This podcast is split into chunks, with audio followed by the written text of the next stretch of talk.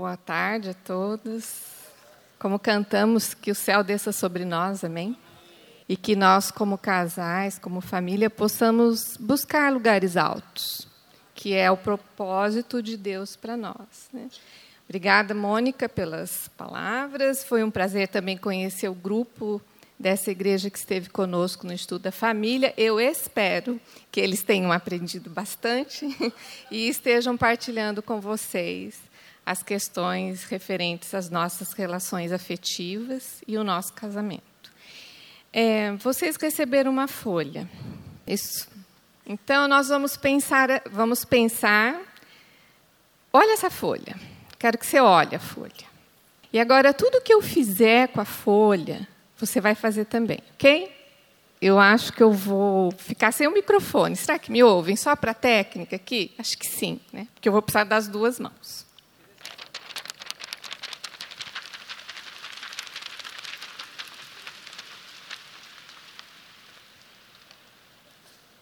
Então, eu estou aqui hoje a convite da igreja, sou membro desta igreja, participo da, de tudo aqui, mas na verdade é feriado hoje, né?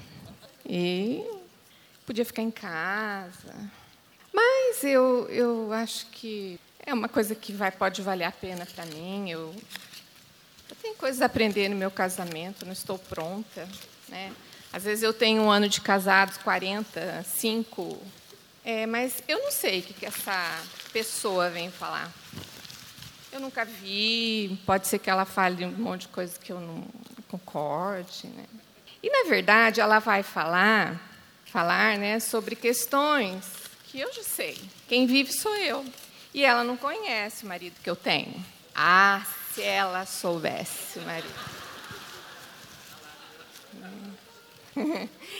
Pois é, mas esse marido que eu tenho, ele tem caminhado comigo, vamos pensar, opa, a minha até rasgou caminhado comigo ao longo desses anos. Tem qualidades e defeitos. Ah, mas Laine, você não sabe a mulher que eu tenho. É, e se você soubesse, talvez você não falasse tudo que você vai falar. Mas ela também tem qualidades. E vamos ver, talvez esse seja um tempo bom para mim. Olha a folha.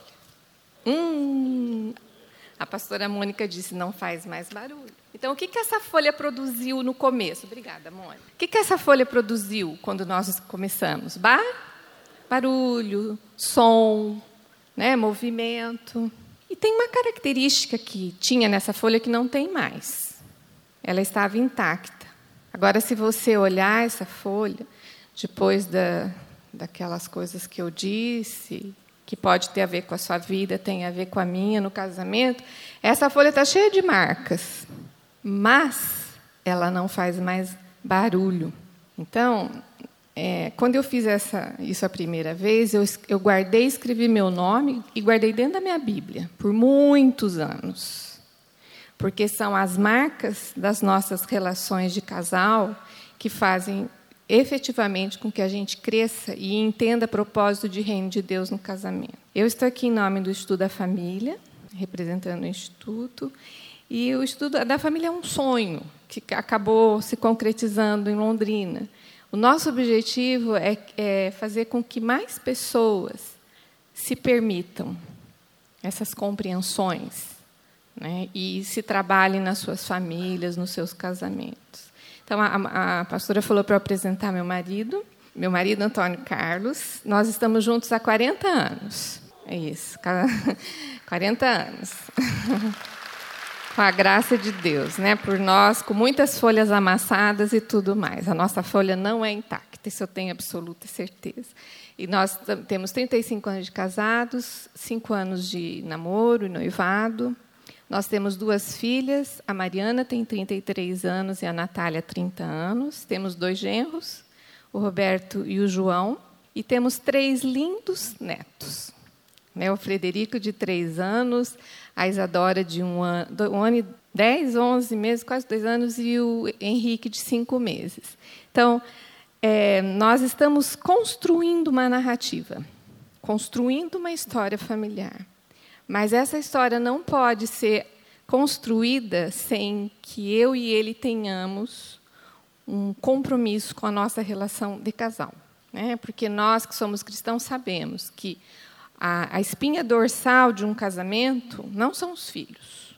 E muitas vezes nós ficamos absortos nos nossos filhos, nas demandas que eles nos trazem. Mas o que faz com que eu e meu marido fiquemos juntos somos nós dois. Concordam? Amém.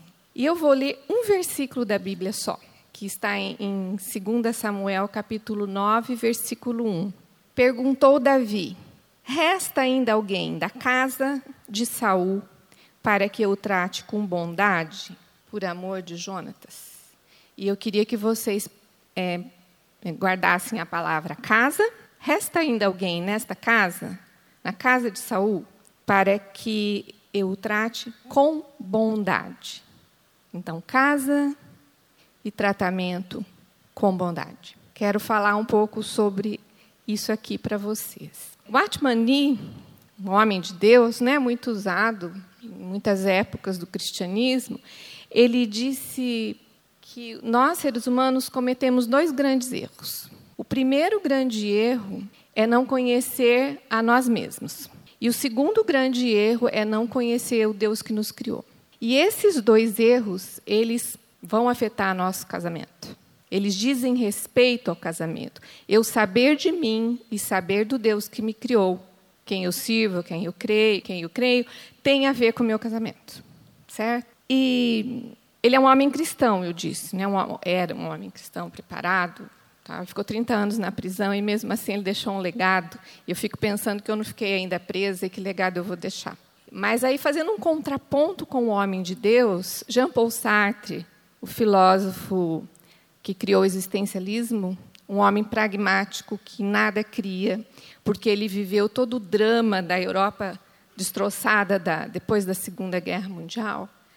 Ele disse o seguinte: Desde que eu nasci, eu sou responsável por tudo e sempre.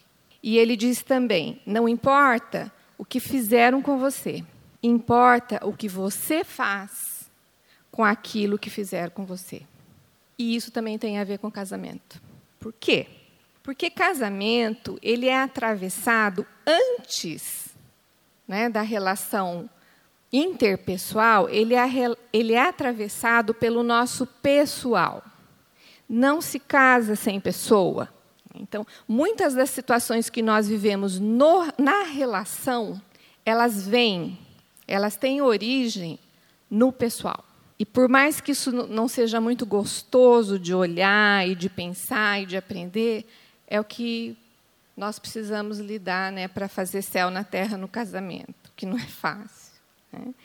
E eu queria que você pensasse assim um pouquinho: qual é a minha história pessoal? O que, que tem de bom nessa história? O que tem difícil nessa história? O que, que tem de doloroso nessa história? O que tem de abençoado nessa história? Qual é a sua história? Sabe por quê? Ela foi com você para o seu casamento. Ela está no seu casamento. E muitas pessoas me dizem assim, Laine, mas nós que cremos, não tem um versículo que Jesus disse, se alguém está em Cristo, nova as coisas velhas passaram, tudo se fez novo? Sim, uma verdade irrefutável. Porque a Bíblia ela está acima de qualquer prova, ela é a palavra de Deus. Mas Deus, quando nos alcança em Cristo, não faz com que nós não sejamos mais pessoas. Então, a nossa história continua conosco. O que vamos fazer com ela, como Sartre disse, é o que vai fazer a diferença na nossa vida, nos nossos relacionamentos e no nosso casamento. Se vocês estão fazendo assim, é porque vocês ainda estão concordando comigo.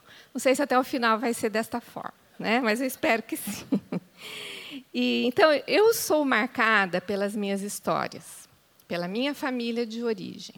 Família de origem aqui é pai e mãe, irmãos. Né?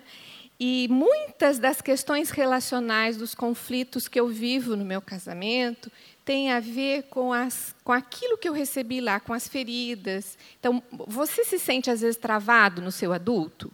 Eu me sinto, muitas vezes, travada no meu adulto, no avanço. E eu quero que os problemas sejam resolvidos nesse adulto. E, às vezes, as questões estão lá no que eu recebi, de bom e de não tão bom, como todos nós, porque não existem pais, pais perfeitos. Mesmo homens e mulheres crentes no Senhor Jesus. Nós erramos e erramos feio e muitas vezes. É? Então, a minha, a minha história é diretamente proporcional ao meu casamento. Né? E eu sou o que eu recebi, porque eu recebi, e eu sou o que eu desejo me tornar. Acho que esses, essas duas falas, eu sou o que eu recebi, eu sou o que eu desejo me tornar, elas são norteadoras. Diz que o ser humano tem que responder três perguntas que o norteiam: quem ele é, o que, que ele está fazendo aqui e aonde ele quer chegar. Né? Então, eu sou o que eu recebi, mas eu também sou aquilo que eu quero me tornar um, um Murrow Boeing, que é um, um, um, psiquiatra americano, estudou muito nessa área de terapia familiar de casal e ele criou uma teoria que é a teoria da transgeracionalidade, que nada mais é do que assim: eu mantenho os padrões que eu recebi. E muita, por mais que eu não queira, eles são fortes em mim. Você já se viu assim, nossa, eu não gostava disso da minha mãe, mas eu estou fazendo igual ela? Nossa, parece que eu estou vendo meu pai aqui, não é? Então, nós nós repetimos os nossos os padrões que recebemos.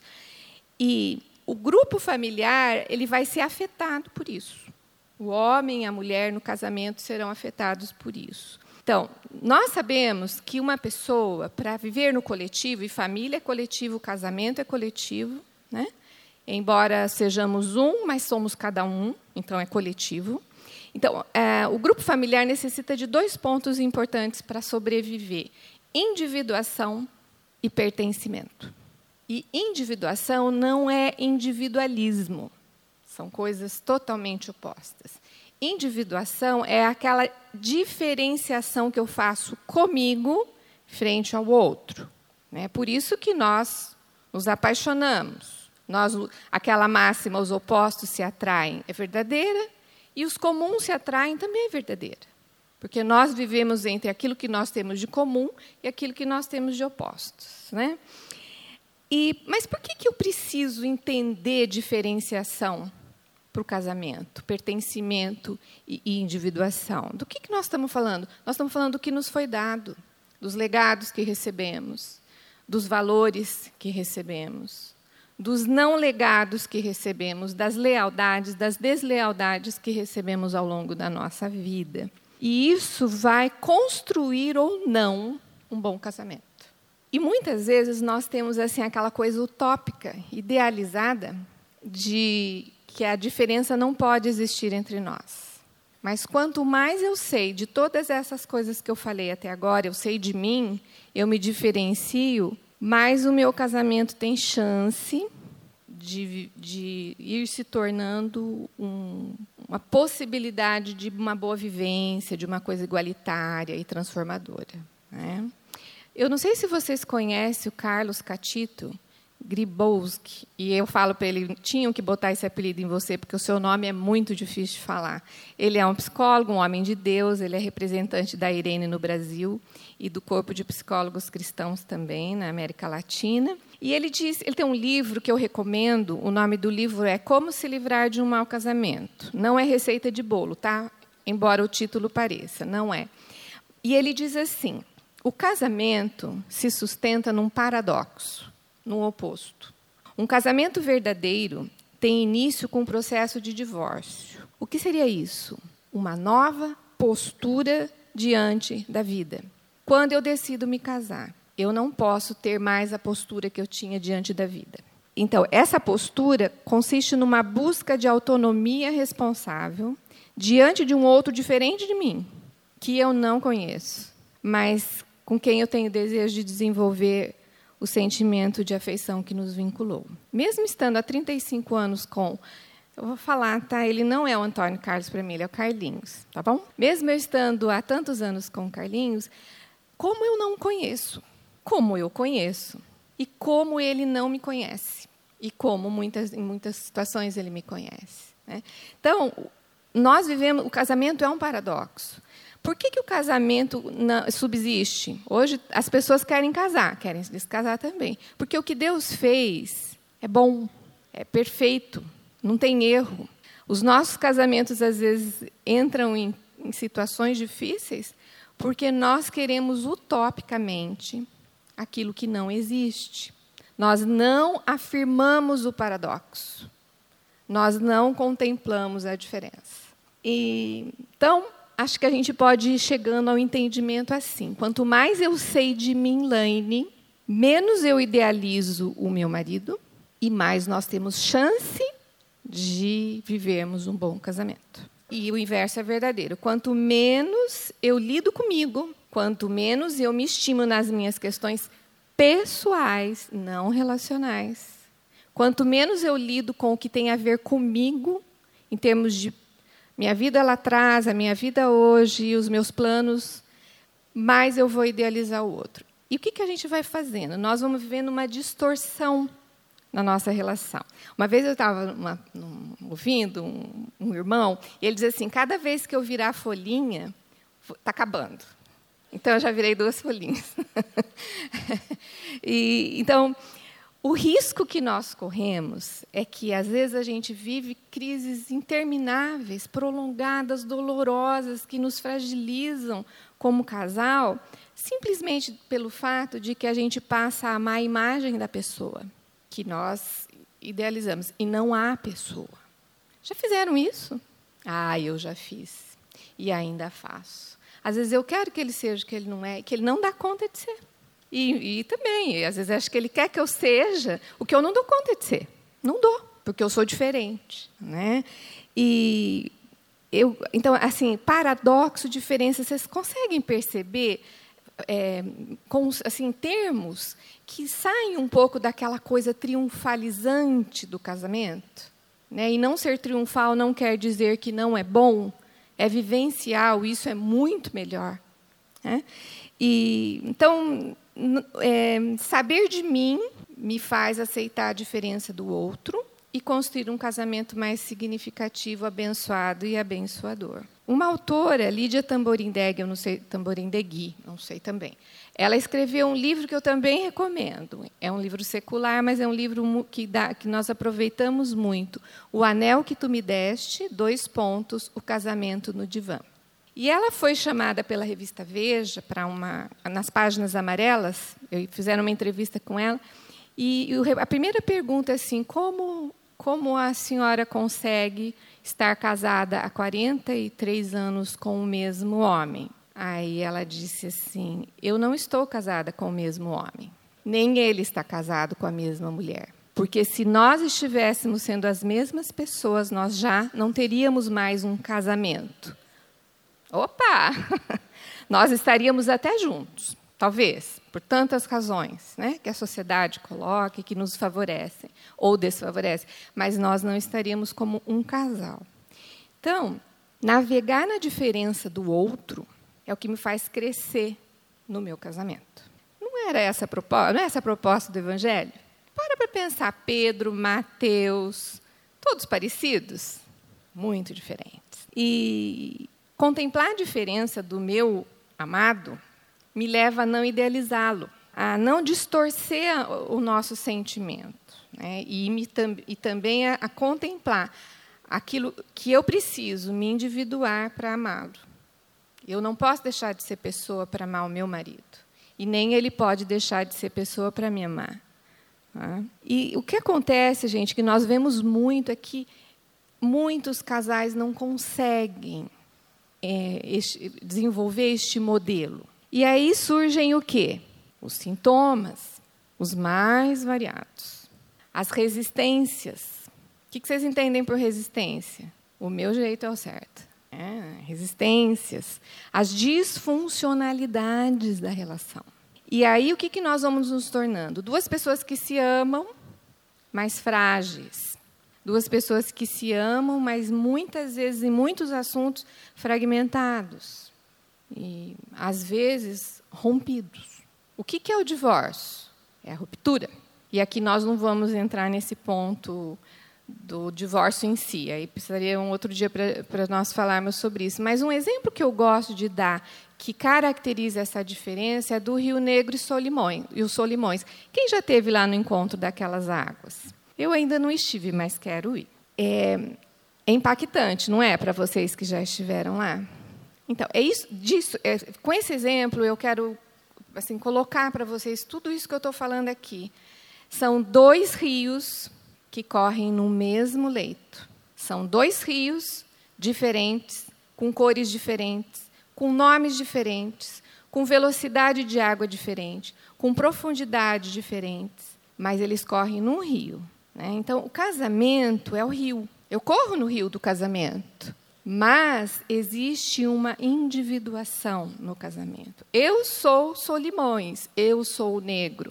E dizem que é tão, tão importante essa a manutenção dessa diferença, que com a força daquela parede que tem entre um e outro, não uma parede de, não, é, de muro, mas uma parede de, de, de cada um sendo cada um, é possível até a construção de uma hidrelétrica.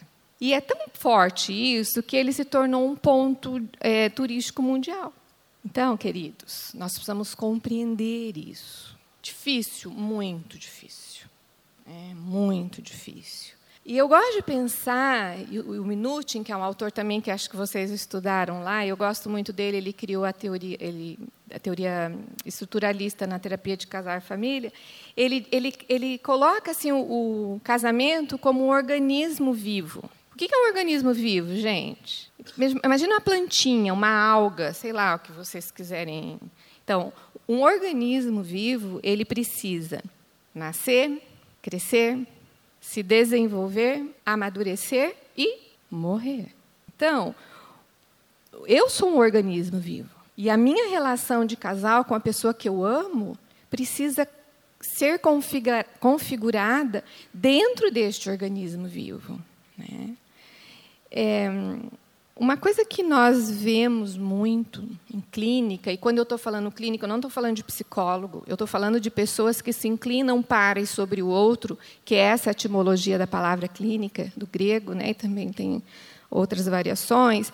Mas eu acho assim, o que, que quando, quando nós olhamos, e eu imagino que os pastores tenham essas situações, e outros líderes, ou na vida, nós paramos e pensamos assim: o que levou estas duas pessoas que se amam, às vezes tão inteligentes, tão esclarecidas, tão tementes a Deus, muitas vezes tão bonitas, como é o meu caso do Carlinhos, chegarem a esse ponto. E talvez é uma pergunta que eu tenha que fazer para mim, ele para ele, e cada um por si aqui nesse auditório. Tem nos levado, muitas vezes, a chegar a pontos tão extremos? Né? E quando eu falo que o casamento é um organismo vivo, eu estou dizendo que ele tem uma dinâmica própria. Você consegue fazer as mesmas coisas que você fazia quando você casou? Pode falar não. Não. Nós conseguimos fazer coisas melhores do que nós é, quando nós nos casamos? Sim, bem melhores, né? Porque também senão a gente não ia se aguentar. E o propósito de Deus é perfeito. E quando eu digo que o casamento é um organismo vivo, não sou eu que digo, eu estou usando esta, esse conceito. Ele tem essa dinâmica, então, o que é dinâmico não é estático. O que é estático é parado. O que é dinâmico se movimenta. E muitas vezes nós ficamos estáticos no nossa vida de casal. Quando eu era criança, minha avó dizia assim: água parada cheira mal. Há muitos casamentos exalando não um bom perfume, mas um cheiro de, desagradável. Né? E eu gosto de pensar também essa questão do organismo vivo, porque a Bíblia, se você for olhar, e eu sei que vocês olham, tem muitos textos que colocam essa questão da semente, não tem? Os pastores que entendem mais que eu de Bíblia sabem disso. Então, e o que a semente tem que fazer? Ela tem que ser colocada, regada, germinada. Né? Então, eu queria que você pensasse assim: que rega eu estou dando na minha relação de casal? É, eu estou cuidando, querendo ser cuidado, eu estou olhando as diferenças, eu não aceito as diferenças, eu entendo que o meu jeito é o melhor. E aí o organismo vivo começa a morrer. Quando eu penso também que o casamento é um organismo vivo, eu penso que ele tem as etapas, os processos, os ciclos, né? E eh, nós estávamos até olhando antes de vir para cá o livro do Catito, e o Carlinhos estava falando, ah, nós já estamos na fase 4. Eu falei, é verdade. De ninho vazio, né? de família que vai, vão chegando os, os, agregados e a gente vai tendo que lidar diferente, a gente não tem energia para os netos, ama os netos, tem que recasar, tem que recasar, porque não é, não é, não é o mesmo casamento de, de 10, 15 anos atrás. E o que, que acontece conosco? Nós resistimos a essas passagens. Né? O que, que levou o povo de Israel a ficar liberto da escravidão? A passagem, a saída, né? o caminhar, não o ficar estático. E conosco não é diferente. Nós somos o quê? Nós somos povo de Deus. Nós somos escolhidos do Senhor para é, é, fazermos com que a luz que Ele nos deixou em Cristo brilhe em qualquer situação da nossa vida, inclusive no casamento. É. E quando eu resisto a essas passagens que são necessárias para o crescimento né, da família, do casal, eu vou colher muros. Ou, se eu não resistir, as pontes vão aparecer. É, vocês lembram do Muro de Berlim? Acho que a maioria daqui, não sei se a maioria, uma grande parte é dessa geração, né? do Muro de Berlim. É, o quanto aquela, aquela separação privilegiou uma Alemanha e não privilegiou a outra Alemanha. Quantas famílias foram né, ficaram impedidas e não é só o muro de Berlim, mas eu quis dizer dele porque eu acho que ele é um, um ícone, né, um exemplo de, do que o muro faz. Mas e as pontes? Não é tão bom quando a gente passa por pontes. Quem tem, quem viaja, vai em alguns lugares, consegue ir a lugares lindos por causa das pontes, porque elas ligam, elas fazem conexão, elas não desconectam. É, mas quando eu estou atravessando uma ponte, eu não sei como vai ser o final. Né? Eu não sei. E o casamento ele, ele pode ser muro ou ele pode ser ponte. Eu gosto de um poema, meu pai era poeta, então eu gosto de poema, do Fernando Pessoa, que se chama Travessia. E ele diz assim: há um tempo em que é preciso deixar as roupas velhas que já têm a forma do nosso corpo e andar pelos mesmos caminhos, deixar esses caminhos que nos levam sempre aos mesmos lugares. É tempo de travessia. E se não ousarmos fazê-la, ficaremos para sempre à margem de nós mesmos. Que triste é ver que nós não fazemos essa travessia, muitas vezes, no nosso casamento. E o povo de Deus, nessa pressão que nós vivemos, nessas configurações tão afastadas do Evangelho que tem se tornado as famílias, nessas lutas por mantermos os nossos princípios, nós temos, estamos tendo dificuldade nessas travessias. Porque se você quiser atravessar com a mesma roupa, né, figurada, figurativamente falando, você não vai conseguir atravessar. Você tem que criar uma nova roupagem. E, e esse, esse poema do Fernando Pessoa nada mais é para mim do que a palavra adequação.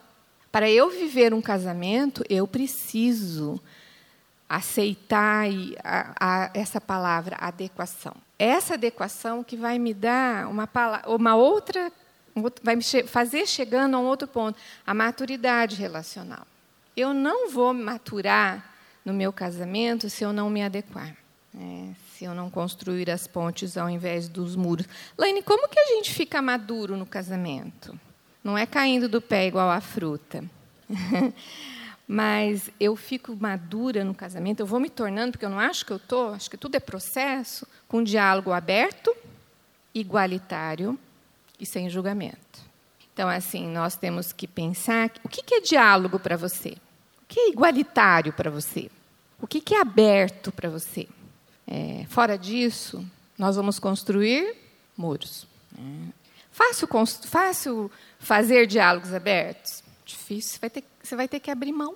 Mas não tem outro caminho. A Bíblia é feita de histórias assim né, de narrativas assim, de casais, de famílias, de pessoas que tentaram se adequar para maturar. E nessas adequações nós vamos passando pelas fases do nosso casamento. Umas mais agradáveis, outras nem tanto, outras com mais aprendizado, outras nem tanto, mas todas elas fazem parte de um todo. O casamento não é parte, o casamento é todo.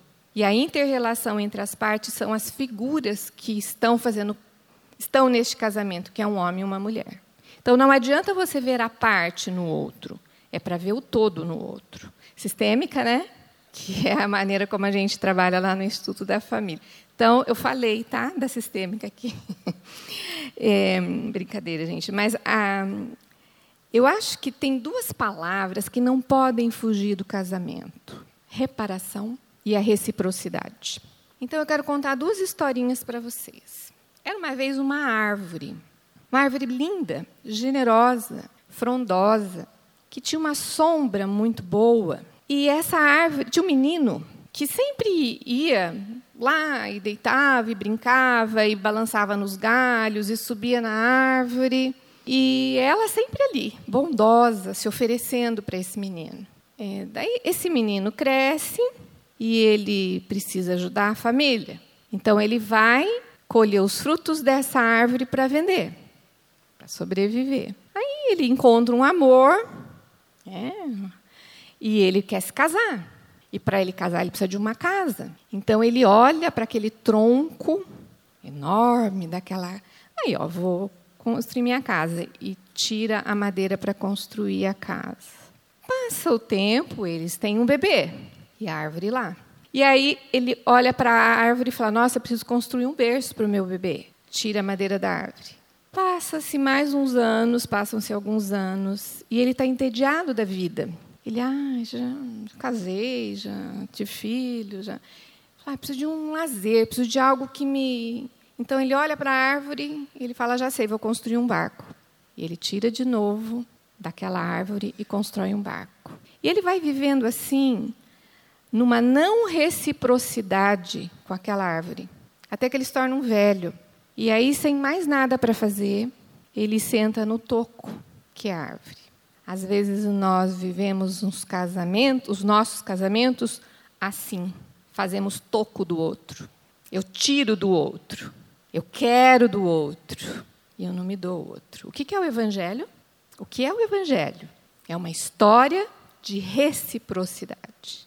Um Deus que deixa a glória, vem para mim para você, entrega o bem mais precioso que ele tinha, porque ele não quer ser um Deus que só tira, ele quer ser um Deus que coloca. E muitas vezes nós não temos essa, essa prática com a pessoa que nós mais amamos. Essa história fala com você? Essa história fala comigo também. De quantas vezes eu quero que eu não dou. E quanto mais eu quero que eu não dou, mais eu acho que eu dou. E quanto mais eu acho que eu dou, mais toco eu vou fazendo. E quanto mais toque eu vou fazendo, mais eu vou idealizando o outro. Quanto mais eu, entende, gente, como é, uma, é um efeito cascata? Quanto mais eu idealizo o outro, menos eu sei de mim. E aí eu volto nas minhas questões pessoais. E eu preciso trabalhá-las para viver um casamento. Falei de duas histórias, uma já foi. A outra. A outra história eu falei de duas palavras que precisam existir num casal: a reciprocidade e a reparação. E o Evangelho é isso. Jesus é o nosso modelo, ele fez isso, ele faz isso, ele é recíproco conosco e ele é reparador conosco. E a segunda história, é essa história que eu li do primeiro do, do versículo no começo da minha fala. Né?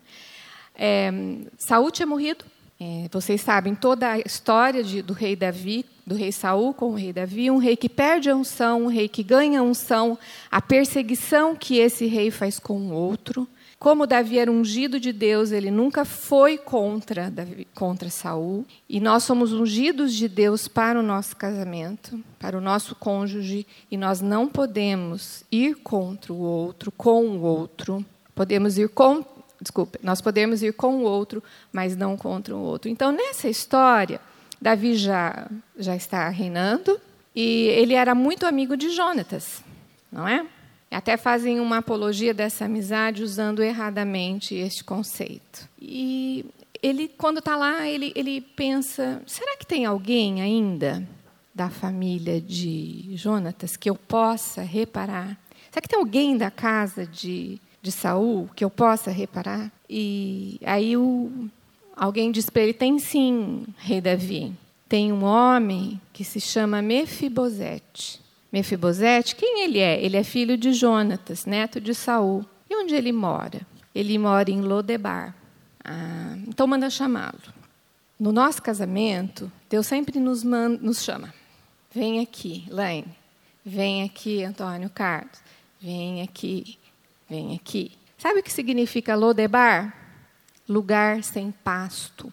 Às vezes nós fazemos do nosso casamento um lugar árido, sem, sem coisa para comer, para desfrutar. Então, e vocês sabem o que quer dizer Mefibosete? O filho da vergonha. E às vezes nós nos envergonhamos do que nós construímos um com o outro ao longo da vida. E é interessante que quando este homem é chamado, ele tem medo. Porque o Mefibosete, que era o filho da vergonha, por que, que ele era o filho da vergonha? Porque ele era coxo de ambos os pés. Numa das guerras que teve com o povo de Deus lá, pra, é, a ama dele tentou fugir com ele e caiu com ele e ele ficou coxo.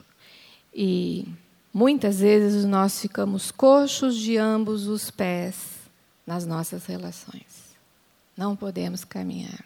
Então, se você for fazer aqui, pensar comigo, ainda alguém da casa de Saul?